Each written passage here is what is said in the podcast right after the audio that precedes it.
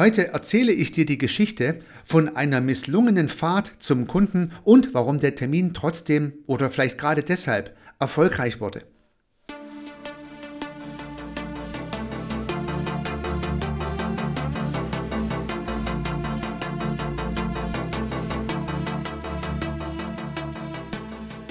Einige Geschichten kann man sich einfach gut merken, weil sie irgendwie lustig oder auch dramatisch oder auch ein bisschen lehrreich sind. Und so ist es mit dieser Geschichte auch. Vor vielen Jahren schon fuhr ich mit meinem Geschäftspartner zu einem wirklich wichtigen Akquisetermin. Es war noch kein Kunde, den wir dort besuchten, sondern ein Ansprechpartner oder ein Team, welches wir gern von unseren Leistungen überzeugen wollten. Also ein typischer Termin zum Pitchen, würde man heute sagen. Nun, die Fahrt war lang, ging mehrere Stunden und wir haben uns intensiv auf dieses Gespräch vorbereitet.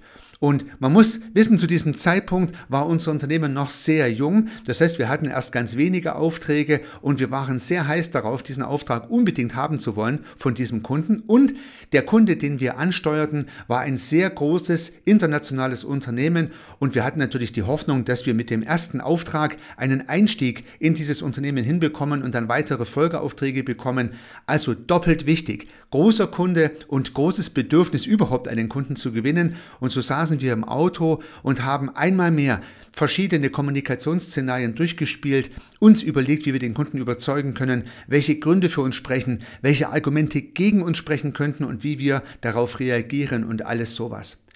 Und ja, wir fuhren auf der Autobahn dahin, haben intensiv diskutiert. Man kann sich vielleicht vorstellen, Menschen, die mit anderen gemeinsam Auto fahren oder auf Reisen sind, wissen ja, dass solche Gespräche sehr intensiv sein können. So intensiv, dass man ein bisschen das Außenrum so vergisst. Man kann dann zwar noch gut fahren, die meisten Routinen sind ja sehr gut eingeschliffen, aber nicht auf alle Signale achtet man vielleicht, die man beachten sollte. Und so ging es uns. In dem Fall war ich der Beifahrer, aber weder der Fahrer, also mein Geschäftspartner, noch ich beachteten das Warnlicht, welches irgendwann im Tacho aufleuchtete. Dieses Warnlicht bedeutete fahre tanken. Ja, wir haben also weiter diskutiert und weiter diskutiert. Das Lämpchen leuchtete und leuchtete und leuchtete. Keiner beachtete es in unserer intensiven Diskussion. Und so kam es, wie es kommen musste.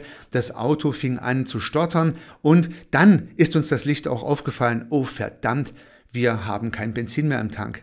Nun war zum Glück ungefähr 300, 400 Meter weiter von einer Ausfahrt und wir mussten nicht auf der Autobahn stehen bleiben, weil ich glaube, das kostet sogar richtig Strafe. Also kamen wir gerade noch so von der Autobahn runter und konnten ja vielleicht so 200, 300 Meter nach der Autobahnabfahrt stehen bleiben oder mussten dann auch stehen bleiben, weil dann wirklich gar nichts mehr ging.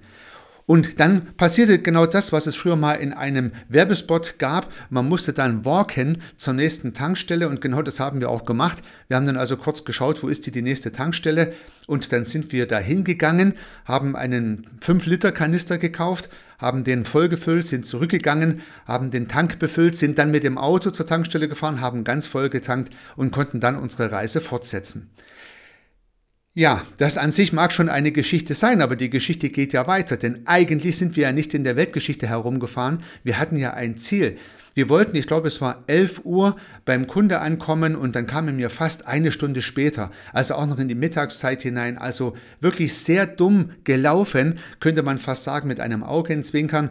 Also unser Lauf während der Fahrt hat uns so viel Zeit gekostet, dass wir erheblich zu spät gekommen sind. Und ihr erinnert euch, es war ein wichtiger Termin. Wir wollten den Kunde unbedingt von uns überzeugen. Wir wollten unbedingt den Einstieg in dieses Unternehmen hinbekommen.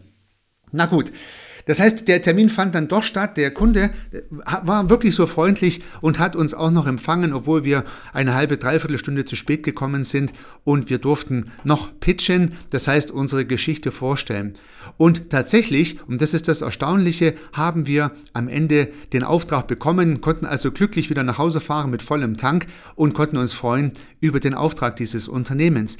Warum nun hat es vielleicht geklappt? Nun, es hat vielleicht was mit Menschlichkeit zu tun, mit der Geschichte, die wir unseren Kunden auch erzählt haben. Wir haben sie ihm nämlich genauso erzählt, wie ich sie dir gerade auch erzähle. Wir waren ganz ehrlich und haben gesagt, was uns Dummes passiert ist, keine Ausrede, keine Ausflüche, sondern die Geschichte so, wie sie sich zugetragen hat. Und diese Menschlichkeit hat den Kunde gefallen und sie war nicht sehr professionell, die Geschichte, aber sie war einfach menschlich. Und am Ende hat diese Menschlichkeit vielleicht den Unterschied gegeben. Vielleicht fand er uns deswegen sympathisch und kompetent waren wir ja sowieso auch. Also wir haben den Auftrag mit nach Hause nehmen können und es war dann doch noch eine erfolgreiche Fahrt. Und ich glaube, es ist schon Jahrzehnte her, dass dieses äh, Gespräch stattfand, dass diese Fahrt stattfand, aber ich kann mich heute noch daran erinnern, das heißt offensichtlich ist Menschlichkeit immer wieder mal Trumpf und man sollte sie durchaus auch zeigen.